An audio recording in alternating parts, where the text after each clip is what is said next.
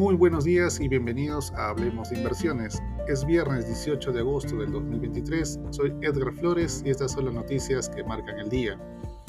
La incertidumbre que rodea el sector financiero chino refuerza el sentimiento de alerta de los inversores, que ya recelan de la posibilidad de nueva subida de tasas de interés en Estados Unidos y en otros lugares y que éstas se mantengan más altas durante más tiempo. La versión al riesgo también se deja notar en el mercado de criptodivisas donde el Bitcoin cae alrededor del 4%.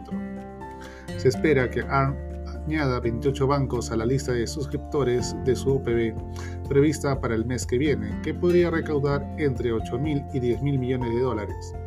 Además de los líderes de Barclays, Goldman Sachs, JP Morgan, Mizuho Financial, la oferta contará con 10 colocadores de segundo nivel, entre ellos Bank of America y Jefferies Financial. Según Bloomberg, en un tercer nivel están Daiwa Securities, HSBC, Intesa San Paolo y Societe General. Crece el temor a que la crisis inmobiliaria del sector privado chino se extienda a las empresas respaldadas por el Estado. De los 38 promotores inmobiliarios estatales que cotizan en Hong Kong y China continental, 18 registraron pérdidas en el primer semestre del año, según Bloomberg. China, Evergrande Group, el gigante inmobiliario cuya moratoria aceleró una crisis hace dos años, solicitó la protección del capítulo 15 de la ley de quiebras en Nueva York.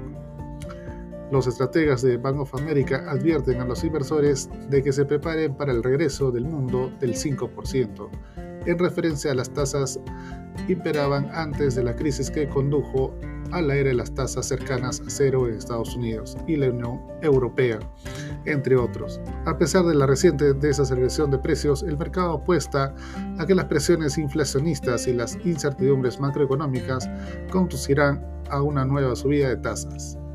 Las criptodivisas retrocedieron junto con otros activos de riesgo ante la perspectiva de nuevas subidas de tasas de interés en Estados Unidos. Un informe de Wall Street Journal que cita documentos de SpaceX de Elon Musk vendiendo posiciones en Bitcoin, influyó en el movimiento.